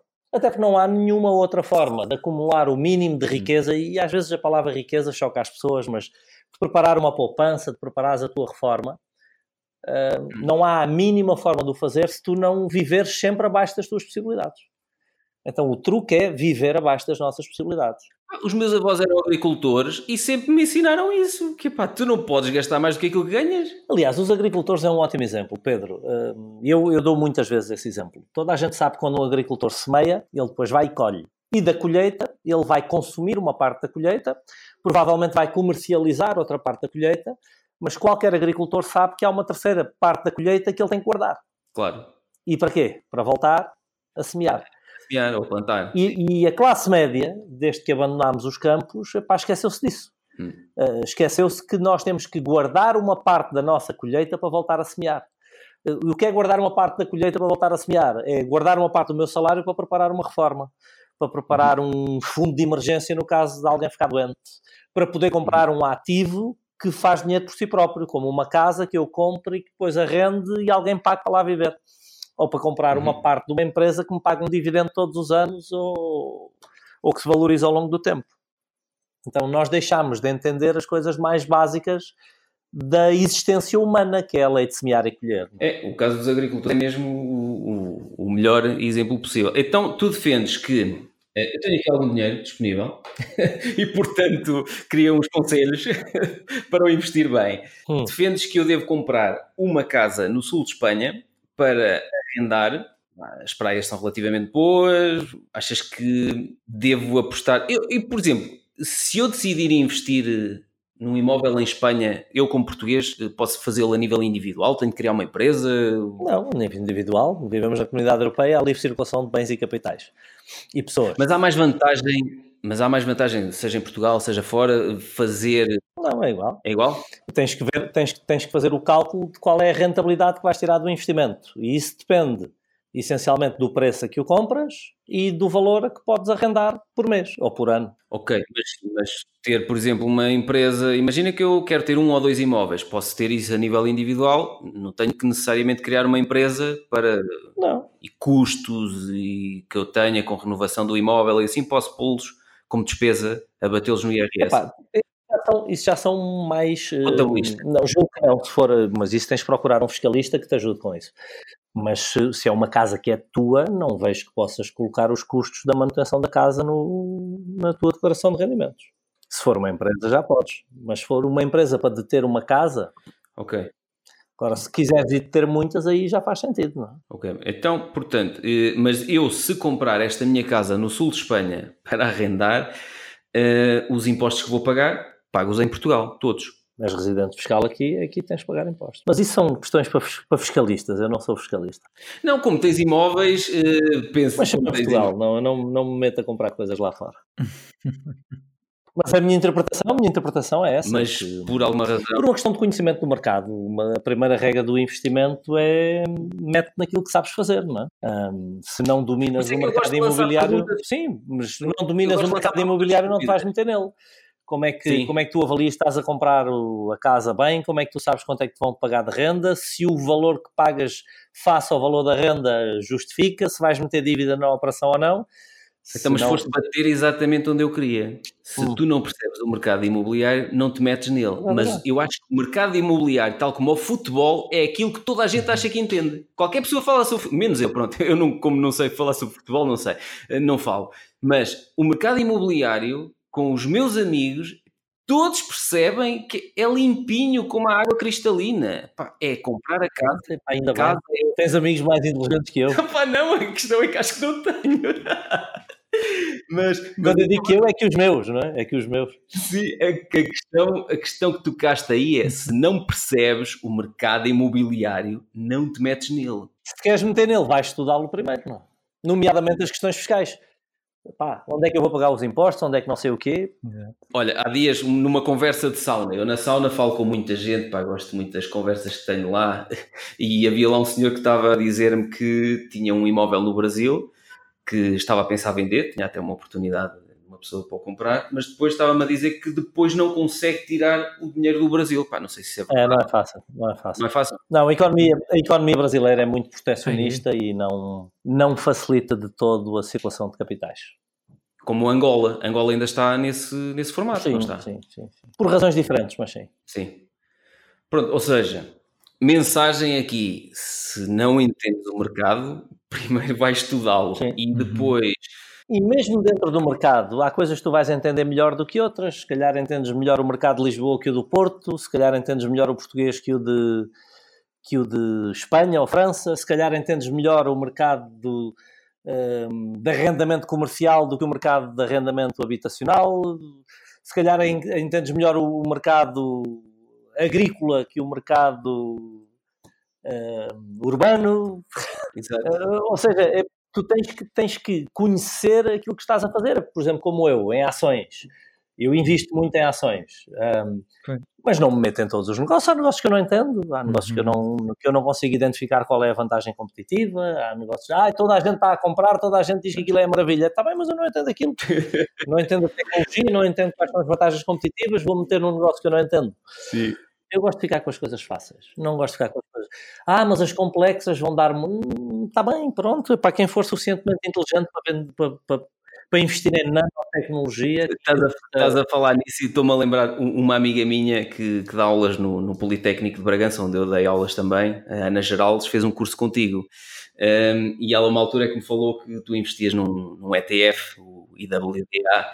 Eu não invisto, mas recomendo que se invista. E não investes porque? Porque, mais uma vez, há várias estratégias de investimento. Eu sou capaz de ensinar alguém a investir um, através de índices em, bah, vou dizer uma hora para não dizer 10 minutos.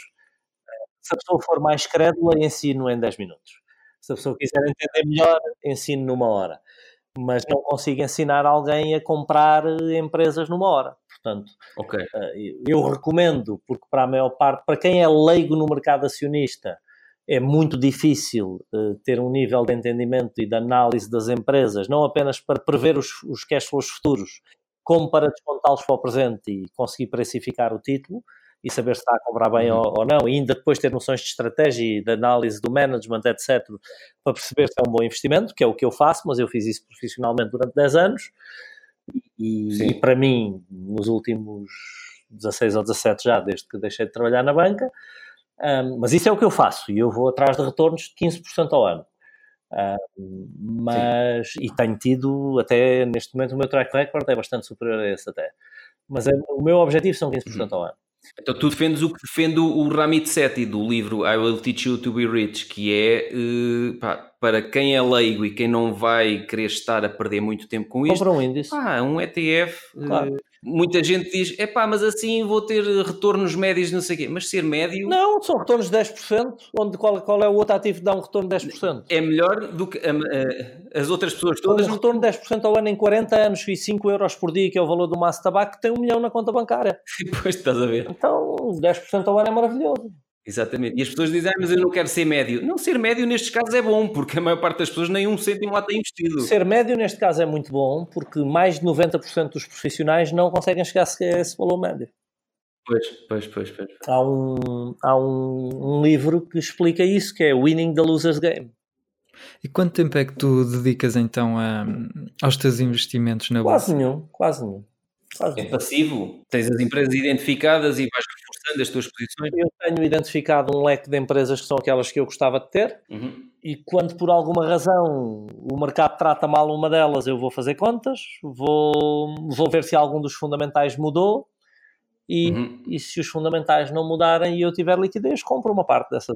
Ok. Volta, voltas a investir, não é? Por exemplo, agora estou há dois ou três anos à espera que isto leve uma marretada valente e nunca mais. eu por acaso uh... também estou a aguardar, mas tenho que recuperar. Eu fiz algumas asneiras. Mas tenho estado a acumular, tenho estado a acumular alguma liquidez e, portanto, quando levar a marretada, eu estou pronto para entrar no mercado com. Compras em saldo. Para entrar é? no mar com um caminhão, pelo menos, em vez de ser com uma colher de chá.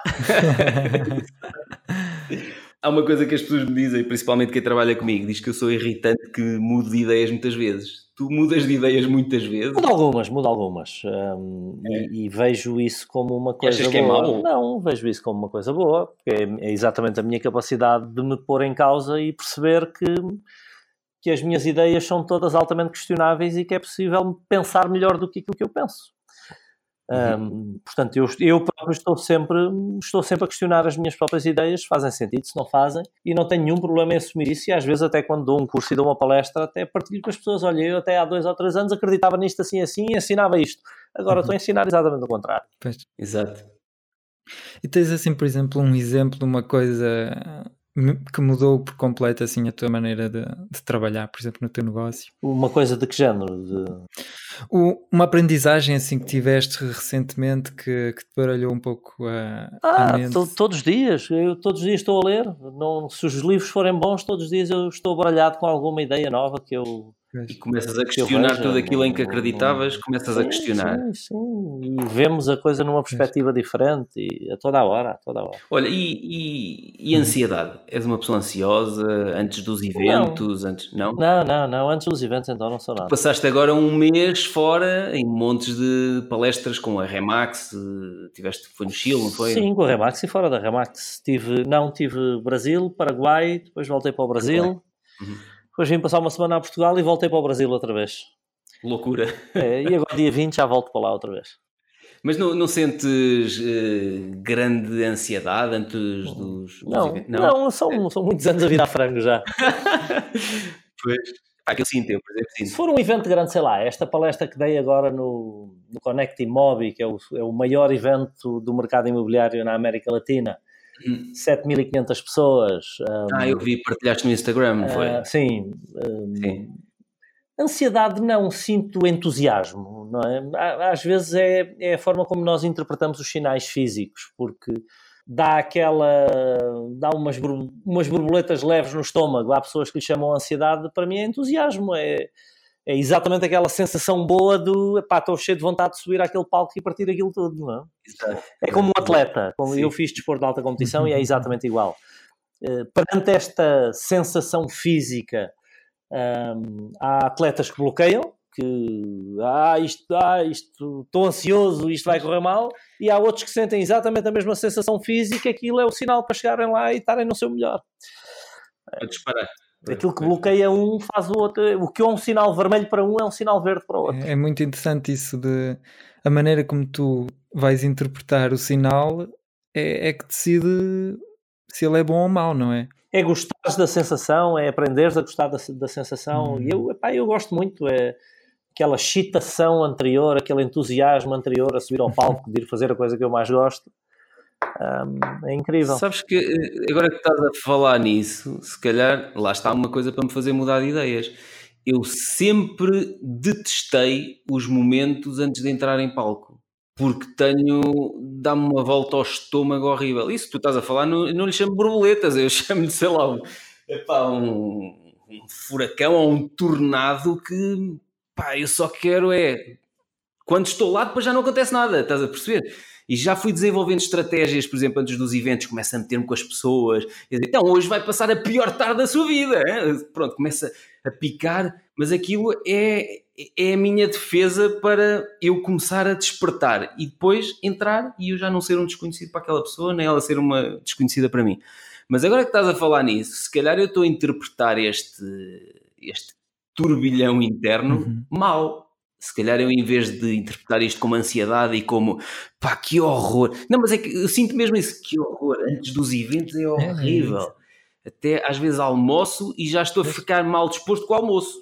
Não, eu, para mim é entusiasmo, é, é, a minha interpretação, é, é uma excitação. E se calhar eu tenho, eu tenho é que começar a sentir isso, que é vamos lá então, porque é. eu sinto isso depois quando estou lá em cima. É, é, das coisas que eu mais gosto de fazer na vida e, portanto, antes de subir ao palco, estou sempre bastante entusiasmado e com vontade de subir. É, já não sei que empreendedor é que fazia isso, mas havia um que fazia um, uma coisa interessante que ele, sei lá, durante uma semana ia fazer tudo ao contrário das convicções que tinha. Por exemplo, se ele achava que havia de, de, acordar cedo, então ia acordar tarde. Se achava que tinha de estar muito focado, se calhar ia tentar fazer três ou quatro coisas ao mesmo tempo, não sei, para uh, pôr em causa as, as, certezas que ele tinha sobre, sobre as coisas que, que ele pensava, que era mesmo assim, que tinha que ser, e portanto isso pode ser interessante às vezes. E se eu experimentar uh, mudar a, a, minha, a minha maneira de ver as coisas, se calhar Estou enganado. É isso mesmo, é mudar a uhum. perspectiva. Quando nós mudamos a maneira de ver qualquer coisa, a coisa muda. É engraçado. Eu já tentei fazer, por exemplo, já tentei escovar os dentes com a mão esquerda, uma altura ali, uma coisa desse género, tipo fazer exercício, até para habituarmos o nosso cérebro a fazer as coisas. Isso foi a força, do, força da vontade, não é?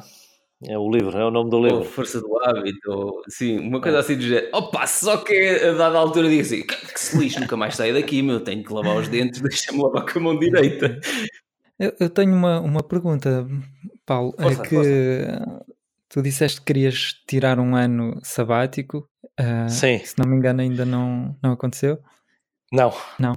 E a questão era, uh, uh, a esse propósito, para quando é que isso vai acontecer e se já estás a preparar essas coisas, como é que estás a preparar assim essa, esse ano? Estou, uh, estou. Uh, a, primeira, a primeira previsão que eu tive foi para o fazer aos 50 anos, portanto faltam dois, mas entretanto mudaram algumas coisas na minha vida e, e desorganizei-me nesse sentido. Neste momento estou a apontar eh, para os 56, portanto, daqui por 8 anos, muito provavelmente. Puxaste 6 anos para a frente, isso aconteceu muita é, coisa. Foi, às vezes, às, vezes, às vezes a vida dá voltas que a gente não contava pois. e a gente tem que reequacionar.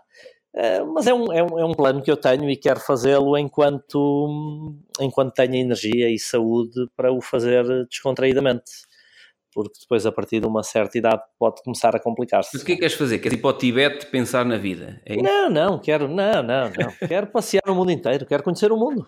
Ah, isso é giro. Quero arrancar daqui para os Estados Unidos, conhecer os Estados Unidos inteiros, depois descer, conhecer toda a América do Sul. Já conheço uma parte importante do Brasil, uhum. mas ir conhecer ali, sei lá, Argentina, tudo, tudo, Chile, e depois apanhar um avião, ir para a Ásia e conhecer tudo daquele lado. Portanto, eu já conheço, já conheço bastante do mundo, mas mas eu gostava de passar um ano e sem plano. É, estou em Nova Iorque, apetece-me ficar aqui um mês, fico, uhum. não, é, enquanto me senti bem. Sim. Sem... É engraçado falar nisso porque nós falámos num episódio anterior que eu tenho um, um, um dos meus objetivos para os próximos 5 anos, é, já é há muitos anos, mas está na minha lista para os próximos 5, é viver itinerante. Uh, e é engraçado estás a falar nisso porque estou-me a identificar muito com. Mas eu não quero fazer um ano, quero fazer o resto da vida. Ou seja, quero, quando começar, uh, depois ir fazendo. Só que se calhar estou aqui a antecipar já alguns problemas. Isto se calhar já sou eu a tentar organizar o que vai ser a minha vida itinerante. Será difícil conseguir, sei lá, vistos? Eh, não, passa, passaporte europeu é uma maravilha. Passaporte europeu não tem problema para entrar em lado nenhum. É? É, não, sei lá, pode haver um país ou outro que nos resolva criar algum problema, mas não, Passaporte europeu é dos melhores passaportes para Mas ter. Mas depois, não... se for país circulante, tipo seis meses aqui, não é para estar dois ou três anos mesmo? Não, seis meses aqui, não, depende dos vistos, não é? Há vistos, por exemplo, quando vou ao Brasil só me dão 90 dias. Ah, ok. Mas também só me dão 90 dias porque eu vou tantas vezes que eles não me dão os 180, não é? Então, como uhum. eu estou sempre a ir, tu, acho que aquilo tem que estar um ano sem ir para eles darem os 180. Ok. Então, mas 90 dias é suficiente para estar num lugar, também podes sair e entrar outra vez, não Uhum. Exato. Ainda agora, quando lá tive, eh, não da última vez, mas da penúltima, deram-me 90 dias, eu depois saí fui ao Paraguai, passei uma semana no Paraguai, quando voltei deram-me mais 90, portanto. Ok, ok. E, oh Paulo, o que eu estive a pensar é, tu, tu no princípio da, da entrevista, não, da conversa, aliás, disseste que já tens uh, dinheiro suficiente para, para poder viver, viver à vontade e que e por que razão é que tu uh, não, não fazes, não adiantas já esse, esse ano? E que ganda lata, afinal não sou eu a única vez, está a fazer perguntas difíceis. Não, não por, por, por motivos particulares, motivos familiares, por um lado, porque não, não tenho como familiarmente me organizar para isso nesta altura, não, não, não quero ir fazê-lo sozinho e tenho filhos e tudo isso. Um, por outro lado, porque a minha empresa também não está numa situação em que eu possa abandoná-la por um ano, um, uhum. porque também na minha vida patrimonial houve coisas que mudaram desde que eu estabeleci esse, esse objetivo. Uh, e tenho alguns projetos que eu estou a lançar agora, nomeadamente no Brasil, e que vão precisar um bocadinho de mim, portanto, sendo otimista, talvez daqui por oito anos eu consiga fazer isso. Uhum. Pelo menos é para isso que eu me estou a tentar preparar. E se não conseguir, e se não conseguir fazer, vou fazendo aos poucos, vou fazendo, faço dois meses aqui, três meses ah, sim, sim. Ah, tu já o fazes, não é? Já andas sempre a circular e portanto. Sim, mas é trabalho, não é, não é ir Exato. para os países, conhecê-los experimentar a cultura. cultura. Sim, eu passo comidas. em hotéis. As pessoas passam aí, aí a tua vida e o Brasil o tempo todo, e o Brasil o tempo todo metido em, em salas de hotel e em sim. escritórios. Acho que eu tenho, tenho um amigo meu que é atleta paralímpico uh, e ele treina no mesmo ginásio que eu e eu já lhe disse ao Mário, é o Mário Trindade, pá, tu conheces todo o lado, meu, andas... E ele disse, conheço os hotéis e, o, e os campos onde vou fazer as provas. Foi o que ele me disse. É exatamente isso, não, não, não vou para lá divertir, não vou para a praia e outra coisa engraçada é, nesta altura, agora começa a mudar outra vez, mas imagina, julho e agosto, as pessoas, ah, vou para o Brasil, hoje, Ei, pá, o calor, muito bom. Qual calor, pá? Vou apanhar 3 graus em Curitiba. Não, não, vocês, o Brasil tem o tamanho de um continente, aqui no sul é frio para chuchu, vocês nem imaginam. Está aqui calor, tudo na praia e eu lá com 3 graus, não é? Exato. Mas, ó Francisco, tu Tu não me fizeste essa pergunta a primeira vez que falámos no, em viver itinerante. Não me perguntaste porquê que não vais já.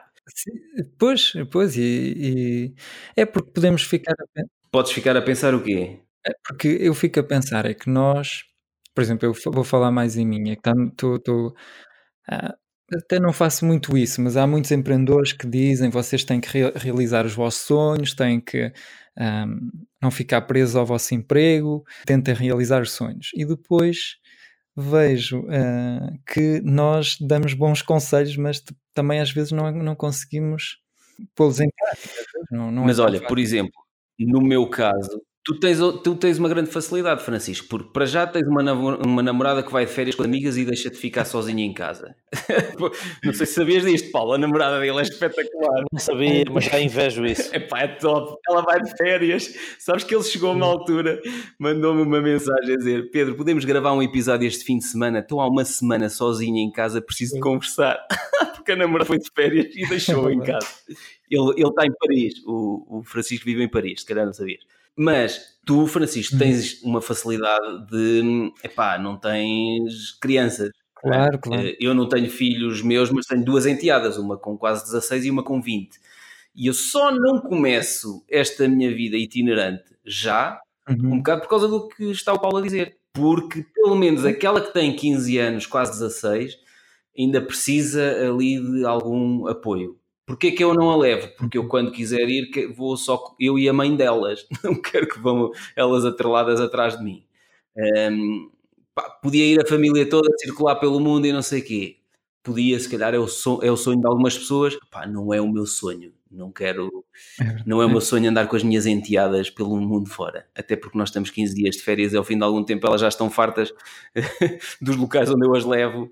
E... É, mas a, a, questão que o Francisco levanta não deixa de ser extremamente pertinente e não deixa de ser também de alguma forma verdade, não é? Porque se eu não arranco já, a verdade é que é uma escolha minha. É uma escolha ponderando. Hum uma série de detalhes, claro. uns familiares, outros relacionados com o negócio e com a carreira, mas é uma escolha minha, porque se eu quisesse iria. Um, então é sempre uma questão de hum. ponderarmos e, e, é óbvio que nós ensinamos muita coisa no empreendedorismo uh, que é mais fácil de ensinar uhum. e, ou é mais fácil de falar sobre as coisas aplicar na teoria logo. do que aplicar. Eu digo isso nos meus cursos todos. Uh, a gente chega aqui no palco e coloca-se, ou num livro, e coloca-se numa posição de perfeição, não é? Não é dizer que somos perfeitos, mas apresentamos a, as regras ou as ideias como se elas fossem óbvias. Opa, eu quando olho ao espelho de manhã acredito que acredito nesse momento que a perfeição existe, porque eu olho ao espelho e natural, é natural.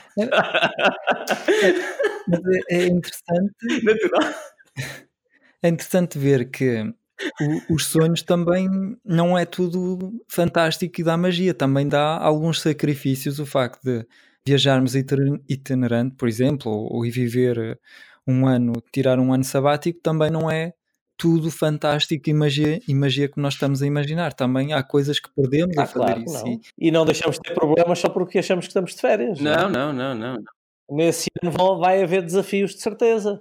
E eu também não quero, nessa altura, estar eminentemente preocupado com os resultados diários das minhas empresas. Não é? Eu ah. quero ter as coisas a andar com um ritmo que me permitam estar tranquilo, não é? Uhum. Porque se é sabático, é sabático, não é para estar todos os dias a pedir KPIs e a ver quanto é que faturamos e a pensar no que temos que pagar e ah, Exato. não é para isso, para isso fica aqui, não é? Sim, sim, sim. É verdade.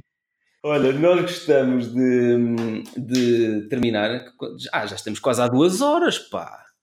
Eh, é. Este, este podcast é daqueles podcasts que não têm duração e, portanto, às vezes as pessoas perguntam: então, mas isto é aqui meia hora, uma hora, porque há determinados podcast tem é limite. no carro, a pessoa vai no carro, numa viagem grande daqui para o Porto e, e escuta o podcast. Tem que justificar, exatamente, é, tem que dar para a viagem inteira. Para terminar os episódios, gostamos sempre de finalizar com, foi uma, uma coisa que o Francisco inventou, com a dica da quinzena. O Lidl tem a dica da semana, não é? Que é o, o jornal, a dica da semana. Epá, nós uh, decidimos implementar a dica da quinzena. Baseado naquilo que estamos a dizer ou numa coisa qualquer que te apeteça dizer, qual é a tua dica uh, da quinzena para os nossos ouvintes aplicarem até sair o próximo episódio? Eu acho que vai ser a dica mais bombástica de sempre, que é... e vem Nunca escutem dicas.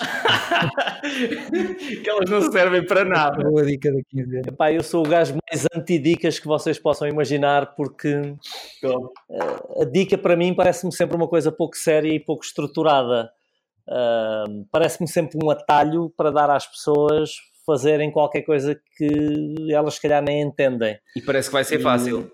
E, e parece que vai ser fácil. E acima de tudo, parece-me que seguir uma dica é sempre uma decisão um pouco refinada, hum. porque hum, cada situação é uma situação, cada caso é um caso, há, há uma virgindade na realidade que não se, não se compadece com nós seguirmos dicas, que é é achar que há uma solução que serve para tudo.